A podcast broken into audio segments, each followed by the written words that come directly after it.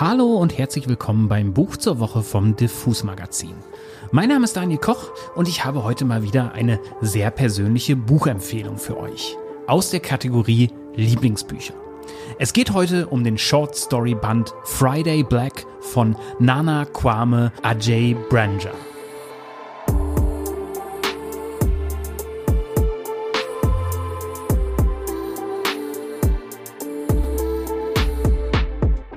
Erstmal vorweg, ich liebe Kurzgeschichten.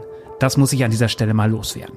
Vielleicht liegt es daran, dass ich in meiner Kindheit viele Stunden mit Stephen King verbracht habe, der ja auch ein Meister dieser Form ist. Aber bei mir zu Hause liegen immer so zwei bis drei Short-Story-Bände rum. Gerade lese ich zum Beispiel Illuminations von Alan Moore, der durch seine Watchmen-Comics so erfolgreich wurde, und Thus Were the Faces, Selected Stories von der argentinischen Autorin Silvana Ocampo. Diese Geschichten sind immer perfekt, wenn man zwischen zwei Büchern mal eben kurz so 20 bis 40 Seiten Literatur wegsnacken will. Aber heute soll es um den Band Friday Black gehen, der 2018 im Englischen erschien und 2020 beim Penguin Verlag in der Übersetzung von Thomas Gunkel rauskam. Geschrieben hat dieses Buch der Amerikaner Nana Kwame Ajay Branja.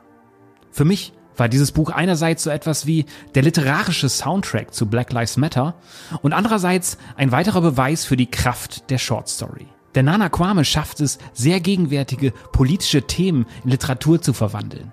Und er tut das mit einem Punch, den ich lange nicht mehr in einem Buchdebüt gelesen habe. Es gibt ein Zitat von ihm, das sehr genau beschreibt, wie Black Friday funktioniert. Nana Kwame Ajay Branja sagte über sein Buch, Drei Personen sitzen auf einer Couch.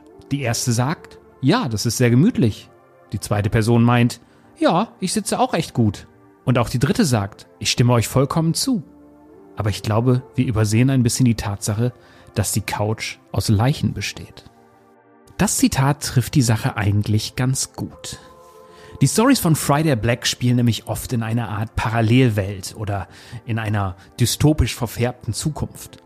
In der titelgebenden Story zum Beispiel geht es um den Kaufrausch am sogenannten Black Friday. Im Buch wird dabei ein Mensch tot getrampelt und keinen stört's. Klingt ein wenig überspitzt. Andererseits fallen mir dabei sofort die Bilder von einer legendären Mediamarkteröffnung in Berlin im Jahr 2007 ein. Sucht das mal bei YouTube. Da seht ihr Szenen, bei denen man sich auch nicht wundern würde, wenn jemand plötzlich eine Wumme zieht, um den günstigen Fernseher zu kriegen oder einfach ein paar Leute unter die Räder kommen. Auch den Rassismus, von dem Nana Kwame Ajay Branja in vielen Stories erzählt, wird nur jemand als überspitzt ansehen, der niemals solche Erfahrungen machen musste. In einer Review des Buches las ich mal die Beschreibung, Friday Black sei sozusagen ein literarisches Black Black Mirror. Was die Sache vielleicht ganz gut trifft. Das Buch ist dabei oft ziemlich harte Kost, das muss ich schon zugeben. Nana Kwame Ajay Branja weiß genau, wie er seine Schläge setzt. Er kann bissige Satire ebenso schreiben wie brutale Splatter-Szenen, bei denen die Gewalt oft aus einem sehr realen Kontext herausbricht. Eine der besten Geschichten funktioniert zum Beispiel wie ein brutales Videospiel, wo eine 15-Jährige schon mal ein ganzes Viertel massakriert, um ihre Aggressionen abzubauen. Hinter dieser Gewalt steht dann aber eine im Grunde fast zärtliche Coming-of-Age-Story, in der es im Kern um Liebe, Verlust und ein Leben nach dem Tod geht. Nana Kwame Ajay Branjas erste Buchveröffentlichung wurde schon vor dem Erscheinen heiß diskutiert. Der US-Bestseller-Autor George Saunders gilt als sein Mentor. Und Nana Kwames Story The Finkelstein Five sorgte schon 2016 in der Literaturzeitschrift Printers Row für Furore. Daran beschreibt Nana Kwame den Alltag eines Mannes namens Emmanuel in einem rassistischen Amerika, bei dem man gar nicht mehr genau weiß, ob es Fiktion ist oder nicht. Emanuel überlegt bei jedem Schritt in der Öffentlichkeit, was er tun kann, um seine, Zitat, Schwarzheit, Zitat Ende, runterzudimmen. Parallel dazu denkt er über einen Gerichtsprozess nach, bei dem ein weißer Mann freigesprochen wird, der fünf schwarze Teenager mit einer Kettensäge massakriert hat. Ein rassistischer Amoklauf, der vor Gericht als Heldentat verkauft wird. Wenn man hin und wieder Fox News schaut und die Storylines und Narrative, die dort über die Realität gelegt werden, der fragt sich dann auch schon mal, ob die Story wirklich so abwegig ist. Und genau in diese Story möchte ich jetzt mal kurz reinlesen, damit ihr ein Gefühl für Nana Kwame Ajay Branjas Stil bekommt.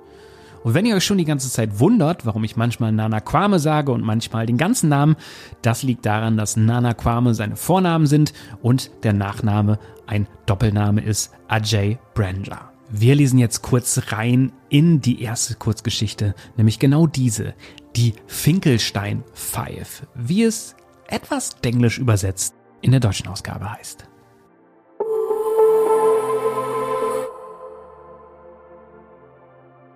Fehler, das Mädchen ohne Kopf, kam auf Emmanuel zu.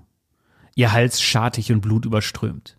Sie schwieg, doch sie schien darauf zu warten, dass er etwas unternahm, irgendwas. Plötzlich klingelte sein Handy und er wachte auf. Er holte tief Luft und fuhr die Schwarzheit in seiner Stimme auf einer Skala von 1 bis 10 auf 1,5 runter. Hallo, wie geht's Ihnen? Ja, ja, ich habe mich neulich nach dem aktuellen Stand meiner Bewerbung erkundigt. Gut, okay, freut mich zu hören. Ich werde da sein. Wunderschönen Tag noch. Emmanuel stand aus dem Bett auf und putzte sich die Zähne. Im Haus war es still. Seine Eltern waren schon zur Arbeit gefahren. An jenem Morgen ging es, wie jeden Morgen, schon bei der ersten Entscheidung, die er traf, um seine Schwarzheit. Seine Haut war von einem dunklen, regelmäßigen Braun. In der Öffentlichkeit, wo ihn die Leute sahen, war es unmöglich, seine Schwarzheit auch nur annähernd auf 1,5 herunterzuschrauben wenn er eine Krawatte und gute Schuhe trug, immerfort lächelte, in Zimmerlautstärke sprach und die Hände eng und ruhig am Körper herabhängen ließ, konnte er seine Schwarzheit auf 4,0 verringern. Auch wenn Emmanuel froh war, das Vorstellungsgespräch bekommen zu haben, hatte er deshalb doch ein schlechtes Gewissen. Die meisten Leute, die er kannte, beklagten noch immer das Finkelstein-Urteil. Nach einer Beratung, die ganze 28 Minuten gedauert hatte, war George Wilson Dunn von einer geschworenen Jury, die sich aus seinesgleichen zusammensetzte, von jeglicher Straftat freigesprochen worden. Er hatte vor Gericht gestanden, weil man ihm vorwarf, fünf schwarze Kinder vor der Finkelstein Bücherei in Valley Ridge, South Carolina mit einer Kettensäge enthauptet zu haben. Weil die Kinder draußen herumgelungert und nicht, wie es von produktiven Mitgliedern der Gesellschaft zu erwarten gewesen wäre, in der Bücherei gesessen und gelesen hätten – hatte das Gericht entschieden. Es sei verständlich, dass dann sich von diesen fünf jungen Schwarzen bedroht gefühlt und folglich das Recht auf seiner Seite gehabt hatte, als er seine Hortec Pro 18 Zoll 48 Kubikzentimeter Kettensäge von der Pritsche seines Ford F150 holte, um sich selbst, die in der Bücherei ausgeliehenen DVDs und seine Kinder zu schützen. Der Fall hatte das ganze Land aufgewühlt und war so ziemlich das einzige, worüber alle redeten. In den Nachrichten drehte sich alles um Finkelstein. In einem Teil der Radiowelt trauerten Sprecher öffentlich um die Kinder, die in ihren Augen Heilige waren. Im anderen gab es Leute wie Brent Cogan, den stets ruppigen, rechthaberischen Moderator von What's the Big Deal, der bei einer Podiumsdiskussion im Internet gesagt hatte, ja, ja, sie waren Kinder, aber auch verdammt nochmal, an dieser Stelle kommt ein N-Wort. Die meisten Nachrichtensender lagen irgendwo dazwischen.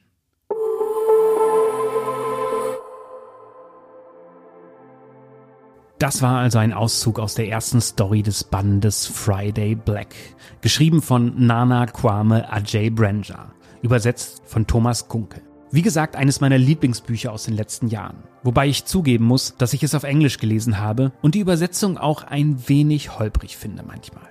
Es ist eigentlich gerade ein sehr gutes Timing, dieses Buch noch einmal vorzustellen, da vor kurzem Nana Kwames Romandebüt auf Englisch erschienen ist. Chain Gang All Stars heißt es und ist wieder eine dystopische Satire. Diesmal über eine Reality-TV-Show, in der Gefangene um ihre Freiheit und ihr Überleben kämpfen. Hinter dem bitterbösen Setting verbirgt sich aber auch eine queere Liebesgeschichte und ein harter Blick auf den rassistischen und vor allem auf Wirtschaftlichkeit ausgerichteten Strafvollzug der USA. Wenn das Buch auf Deutsch kommt, wahrscheinlich so in ein, zwei Jahren, werde ich es hier sicher ebenfalls vorstellen. Tja, und das war's für heute mit dem Buch zur Woche vom Diffus Magazin. Diesmal eine Folge aus der Reihe Lieblingsbücher. Mein Name ist Daniel Koch und ich sage wie immer Tschüss und bis zum nächsten Buch.